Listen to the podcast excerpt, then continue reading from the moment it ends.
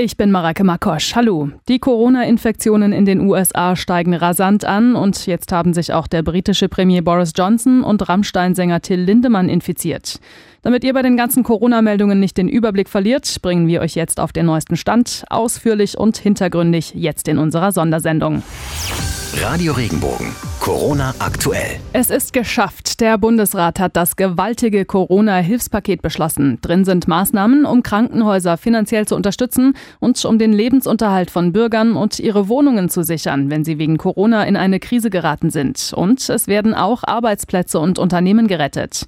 Regenbogen 2 Reporter Arne Beckmann. Allein für die Sicherung von Arbeitsplätzen nimmt die Regierung Milliarden in die Hand. Selbstständige, kleine und große Firmen, für alle sind Hilfen vorgesehen, genau das zu erreichen. Die Großen können sich zur Not sogar ganz oder zum Teil verstaatlichen lassen. Auch für Privatpersonen wurden Hilfen auf den Weg gebracht. Wer beispielsweise während der Corona-Krise seine Miete nicht zahlen kann, braucht dank eines Kündigungsschutzes jetzt erstmal nicht zu fürchten, dass er rausfliegt. Außerdem gibt es für einige Eltern, die ihre Kinder zu Hause betreuen müssen, vom Staat eine Art Lohnfortzahlung. Gute Nachrichten kommen auch aus Stuttgart. Da sind jetzt Hunderttausende Schutzmasken und Handschuhe angekommen. Da hat es zuletzt ja heftige Kritik gegeben, weil es erst viel zu wenig Schutzausrüstung gab und dann die Verteilung chaotisch gelaufen ist. Regenbogen 2 Baden-Württemberg-Reporterin Barbara Schlegel, mit dem neuen Material soll das jetzt besser laufen. Ein Logistikzentrum wurde beauftragt, die Weiterverteilung an die Landkreise zu organisieren. Diese übernehmen dann vor Ort die Verteilung an Krankenhäuser, Pflegeeinrichtungen, an Ärzte und Zahnärzte. Auch der Verteilschlüssel wurde festgelegt. 70 Prozent des Materials geht an die Landkreise, 15 direkt an die Unikliniken. Während es bei uns in Europa ganz langsam und ganz vorsichtig Hoffnung gibt, dass die Kurve der Neuinfektionen ein bisschen abflacht, ist das neue Corona-Epizentrum mittlerweile die USA. Da gibt es jetzt auch erstmals mehr Infektionen als überall sonst auf der Welt. Mit aktuell über 86.000 Infizierten haben die US-Amerikaner sogar China überholt. Regenbogen 2 Reporterin Tina Eck berichtet. Von einem apokalyptischen Anstieg der Infektionsfälle ist in New York die Rede. An einigen Krankenhäusern herrschen beängstigende Zustände. Es fehlt an allen Ecken und Enden. Zelte und Kühlwagen müssen als Leichenhallen herhalten. Trump telefonierte mit seinem chinesischen Amtskollegen und lobte die Fortschritte, die dort erzielt wurden. Man arbeite eng zusammen, schrieb Trump bei Twitter, er habe großen Respekt. China hat den USA sogar Unterstützung angeboten. Peking verstehe die derzeit schwierige Situation in den USA, hieß es. Trump hatte die schnell steigenden Zahlen mit den vielen aktuellen Tests begründet. Neben Donald Trump hat auch Großbritanniens Premier Boris Johnson Corona lange unterschätzt. Jetzt hat er sich selbst mit dem Virus angesteckt, ebenso wie sein Gesundheitsminister Matt Hancock. Beide haben wohl nur leichte Symptome und führen die Amtsgeschäfte jetzt von zu Hause aus. Besonders schlimm erwischt hat es wohl dagegen Rammstein-Sänger Till Lindemann. Laut Bildinformationen liegt er mit Corona in Berlin auf der Intensivstation. Dann schauen wir uns noch die wichtigsten Corona-Meldungen bei uns in der Rockregion an. Dicht gequetscht in der Bahn stehen, um zur Arbeit zu kommen. Das Problem hatten in der letzten Woche viele Pendler bei uns. Der Grund? Der RNV hatte den Fahrplan stark reduziert und so waren die wenigen Bahnen zu Stoßzeiten oft voll. Nachdem es viele Beschwerden gegeben hat, gilt ab Montag wieder ein neuer Fahrplan, so der technische Leiter der RNV Martin in der Beek.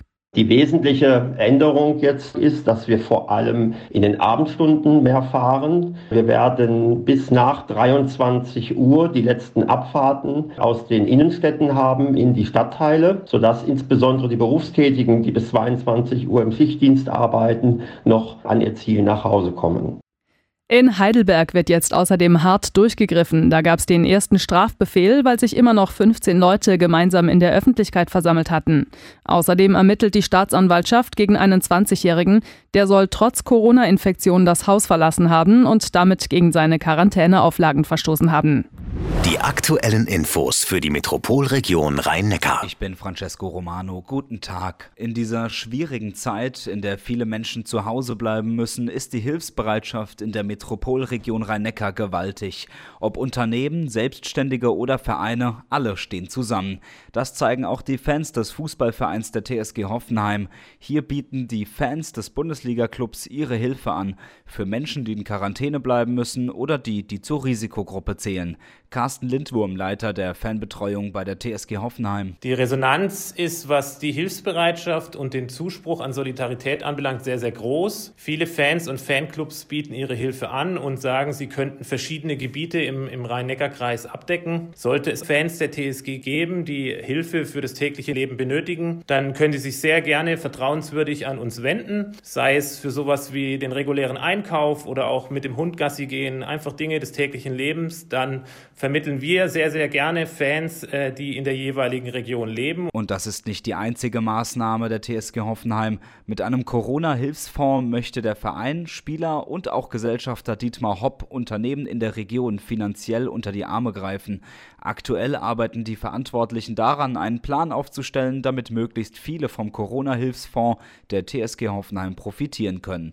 Alle Infos zum Thema Corona und der Aktion der TSG Hoffenheim Fans helfen Fans, das gibt's für Sie jederzeit zum Nachlesen auf regenbogen.de. Die aktuellen Infos für Baden und die Pfalz. Ich bin Lars Brune, guten Tag. Eigentlich produziert Achim Oberle aus Ettenheim in der Ortenau Teile für orthopädische Schuhe. Doch wegen Corona macht er jetzt was ganz anderes, nämlich Atemschutzmasken. Über einen Kunden habe ich dann erfahren, dass solche Masken gebraucht würden und habe mich dann damit beschäftigt. Das Besondere, Achim Oberle benutzt zum Herstellen der Masken nicht Nadel und Faden wie viele andere, sondern einen 3D-Drucker. Das Schöne am 3D-Druck ist, dass das Basisteil schon fertig mit Schlitzen und Löchern gedruckt wird, sodass für die Fertigstellung kein Werkzeug mehr benötigt wird und alles schon vorgerichtet ist. Die Masken sehen anders aus als die, die wir alle schon mal auf Bildern gesehen haben. Vor dem Gesicht ist kein Stoff oder Vlies, sondern eine Sichtschutzfolie.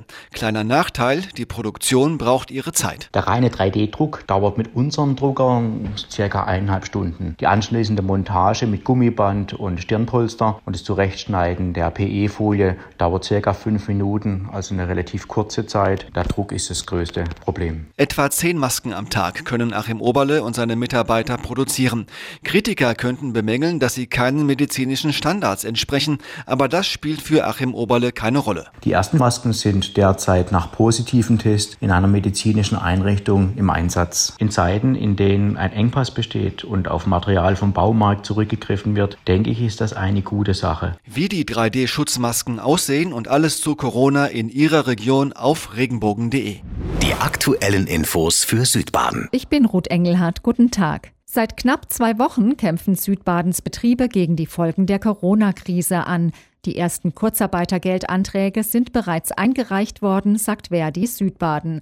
Zum Beispiel von Friseurgeschäften oder Krankengymnastikpraxen. Die meisten Anträge erwartet die Gewerkschaft aber in den nächsten drei Wochen. Quer durch alle Branchen spitzt sich die Lage für Alleinerziehende zu. Verdi Südbaden-Chef Rainer Geis. Wenn der Arbeitgeber noch die erste Woche und die zweite Woche akzeptiert hat, dass unter vollen Lohnfortzahlung der Mitarbeiter oder die Mitarbeiterin zu Hause bleiben konnte, ist jetzt die Bereitschaft zunehmend vorbei. Hier sollten Arbeitnehmer und Arbeitgeber auf jeden Fall die neuen gesetzlichen Notfallregelungen in Anspruch nehmen, sagt Geis. Grundsätzlich haben die Betriebe aber größtenteils aus der Finanzkrise von 2008 gelernt, Deshalb hat es noch keine großflächigen Kündigungen gegeben. Erfreulich ist, dass zunächst mal die Arbeitgeber Überstunden abbauen lassen, Leute freiwillig oder auch mit Zwang in Urlaub schicken.